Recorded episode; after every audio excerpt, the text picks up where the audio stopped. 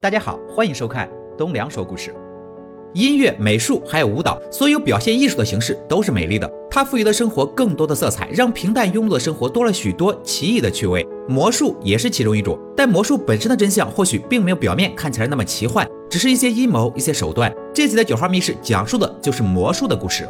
纳维尔是一个痴迷魔术的魔术师，他的工作室里摆满了各式魔术用具。这一天，一个没什么名气的小魔术师来他这里表演了一个自己新发明的魔术——漂移。只见这个老头坐在一把看似普通的椅子上，再用一块白布把自己的头蒙了起来，随后两只脚分别在地面敲了几下，椅子就像上面有绳子吊着一样，慢慢的悬空了。看着这不可思议的情景，即使是研究魔术多年的纳维尔也是觉得很震惊。他不断询问老头这个魔术的可能性，但都被老头一一否决了。纳维尔想让对方把这个魔术卖给自己，但老头很坚决的回绝了。他不在乎名利，所以不会卖给别人。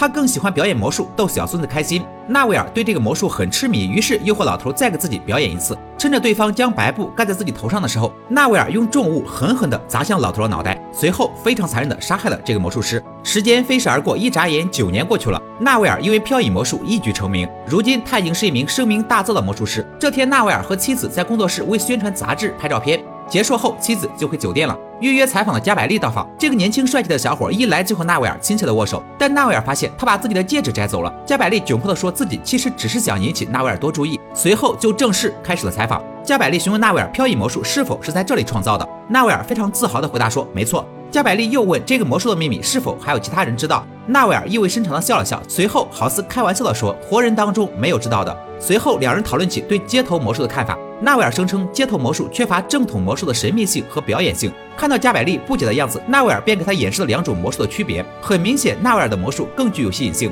这与街头那种普通的卡牌魔术大相径庭。因为神秘性和表演性给他的魔术大大增色。加百利回过神来，又要给纳维尔表演自己研究的魔术。他让纳维尔自己随便想五个数字，然后把这些数字写下来握在手里。这时，纳维尔注意到加百利的手机响了一下。随后，加百利又让纳维尔拿了一个水果，然后拿出一把锋利的剃刀，切开了水果，证明这是一把真刀。他握住纳维尔抓着纸条的手，随后用刀切开了自己的手掌。血滴到空白的本子上，赫然就是纳维尔刚才想的那五个数字。对于这个魔术，纳维尔似乎司空见惯，对着加百利解谜起来。首先，加百利用自己装了传感器的笔给纳维尔写数字，运行轨迹自动发送到了加百利的手机上。然后他又让自己去拿水果，他则趁机用蜡在空白的纸上写下数字，然后用真的剃刀切开水果，用道具剃刀假装。割开手掌，解谜结束。纳维尔对此嗤之以鼻，就好似刚才的两种卡牌魔术，加百利的表演也就是街头水准。看着垂头丧气的加百利，纳维尔询问他对魔术的热情从何而来。加百利盯着纳维尔说，自己的爷爷也是个魔术师，但他十年前失踪了，并且他记录自己所有魔术的小本子也不见了。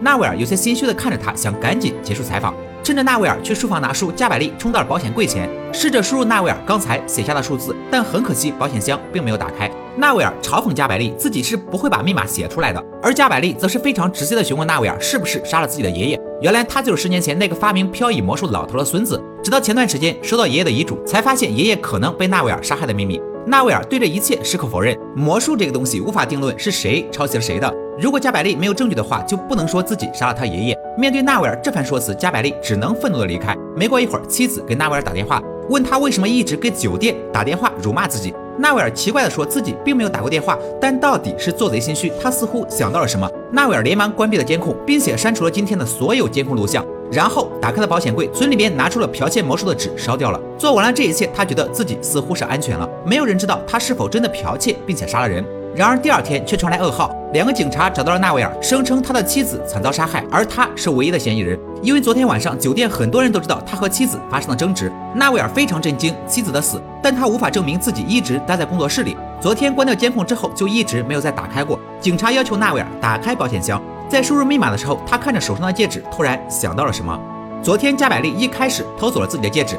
如果他的笔可以追踪芯片的话，那么他的戒指上也一定被装了芯片。加百利知道他保险柜的密码，不但如此，他昨天还摸过别的东西。保险柜的门打开了，里面赫然躺着那把他昨天摸过的锋利的整体刀，上面还沾着他妻子的血，证据完整。警察给纳维尔戴上了手铐。加百利用自己拙劣的魔术表演告诉纳维尔，这其实是一场精心策划的阴谋。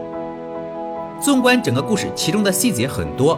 基本都是魔术中的常见操作，例如心理暗示以及替换道具等等。最主要的目的就是转移注意力，借此完成自己偷天换日的目的。纳维尔作为一个对魔术痴迷到丧心病狂的人，在看到自己无法窥破魔术的秘密后，他用这种方式杀害了不知名的小老头。加百利也用这种方式精心准备，从他踏入纳维尔的工作室开始到他离开，加百利用看似拙劣的魔术表演给纳维尔上演了一出惊天阴谋。而这个阴谋背后叠加的是两个无辜人的鲜血。这个故事虽然细节很多，但是逻辑非常通顺。结束的时候，甚至有一种细思恐极的感觉。或许在你的身边也正在发生这样的事。或许很多的奇迹并不是精美绝伦的，它的背后很可能是一个意想不到的阴谋。结局如何，只有到最后一刻才能知晓。你准备好了吗？好了，今天的故事就说到这里。喜欢我的朋友，记得点赞、评论、关注一下。我们下期再见啦！